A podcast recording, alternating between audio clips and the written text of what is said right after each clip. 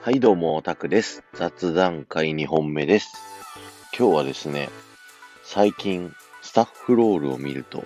泣けてくるという話をしたいです。えーっと、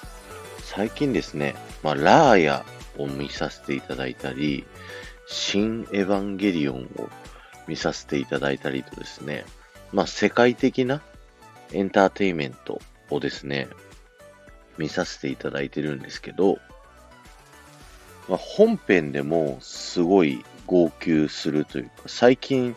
なんか年のせいか、涙腺が弱くなってですね、結構泣いちゃうんですけど、それだけじゃなくて、スタッフロールを見ててもですね、泣いてしまうんですね。で、これまでですね、そういった感情ってあんまり芽生えてなかったんですけど、なんでかなと思って考えてみたんです。で、そうし考えてみたところですね、まあ僕もですね、あの、エンターテインメント業界で、まあ働いてる一人ではあるので、なんか、悔しいんだなっていう感情が湧いてるんだなと思いました。それまでこの感情が湧いてない時の自分はですね、まあどこか世界のエンターテインメントをですね、別の世界のものみたいな感じで見ていたなっていうところがあって、だから単純に作品として楽しんだっていう感じ。だから特にスタッフロールも、まあ、最後まで見るタイプではあったんですけど、そこに対して感動するっていうようなことはあんまりなかったんですね。なんですけど、このエンターテインメント業界で働くようになって、で、コンテンツとかを作るようになったりだとか、だんだんといろんなタレントさんだったりだとか、そういう全国で戦えるような規模のエンターテインメントを作っていくっていうのを考えていくようになった頃にですね、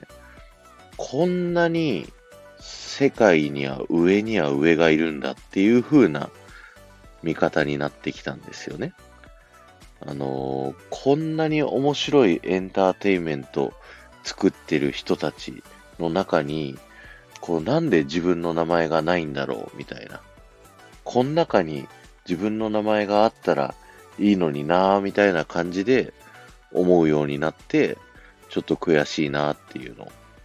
思ってるっていう感じではありますね。あのキングコングの西野さんがディズニーを超えるっていう話をされているんですけど、あの、結構みんなが最初バカにしてたということがあって、それも僕もその中の一人だったんですよ。ディズニーにかなうわけないだろうって、何言ってんだっていう風な感情を持ってたんですけど、でも、西野さんの話をよーく聞いてるとですね、西野さんめっちゃくちゃディズニー好きなんですよ。で、昔彼女とかをディズニー連れてった時に、いろいろ紹介してですね、すごい喜ばせてたっていう話があって、で、あれ？これ、俺が今彼女を楽しませてるんじゃなくて、ディズニーが彼女を楽しませてるんじゃねって思ったんですって。で、自分が彼女を楽しませるためには、ディズニーを超えるぐらいのエンターテイメントを自分が作らないと、彼女を楽しませることができないというふうに思って、自分でディズニーを超えるようなエンターテインメントを作っていくっていうことを決めて、今いろいろと頑張ってるという話なんですね。この話にすごくですね、感銘を受けまして、僕もその小さい頃からディズニーランドで働きたい、オリエンタルランドに入りたいって思っていて、で、その夢が破れたいう話を前自己紹介の時にしたと思うんですけど、で、その時に、じゃあその自分を見つめ直して、自分がエンターテインメント作って人に感動を与えれるようにすればいいじゃないかっていう風に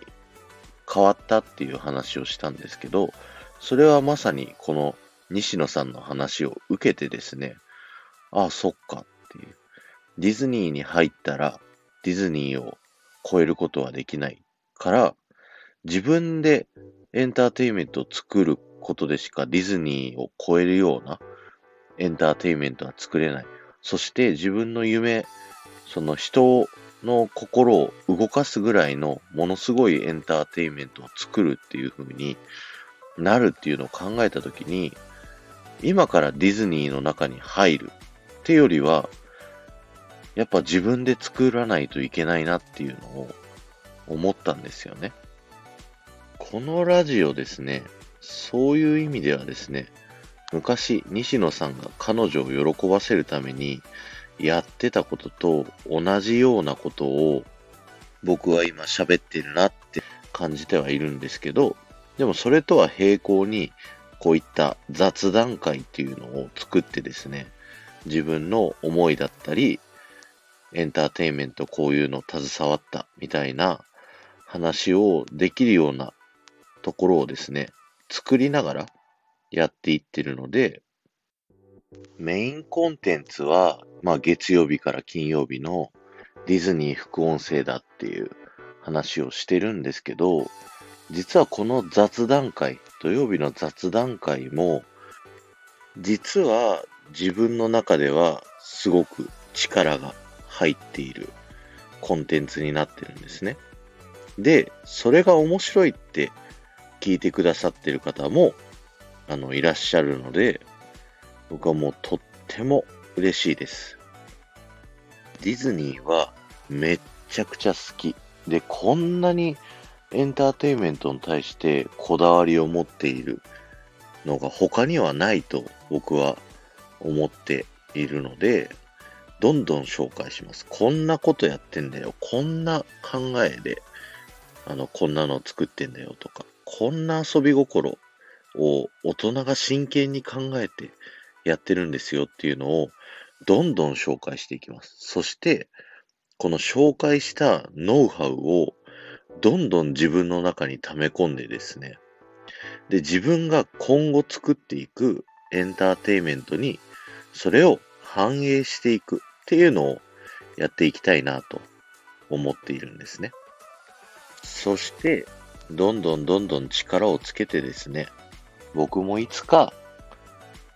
全国の人、全世界の人が見るような、聞くようなエンターテイメントに携わって、そこのスタッフロールに自分の名前が残るように頑張っていきたいなと思いますって、今の年齢からね、やれるかどうかわかんないですけど、一度っきりの人生ですし、そんなもんやれないやと思って諦めることは簡単なんですけど、それを諦めずに、がむしゃらにやっていきたいなと思います。ありがとうございました。この放送が面白いと思った方は、ぜひフォローをお願いします。また、いいねやコメント、レターもお待ちしております。今日はちょっと重い先行型で喋ってしまったので、ちゃんと伝わる話ができてるかどうか心配ですけども、まあ、ちょっと上げてみようかなと思います。ありがとうございました。ではまた。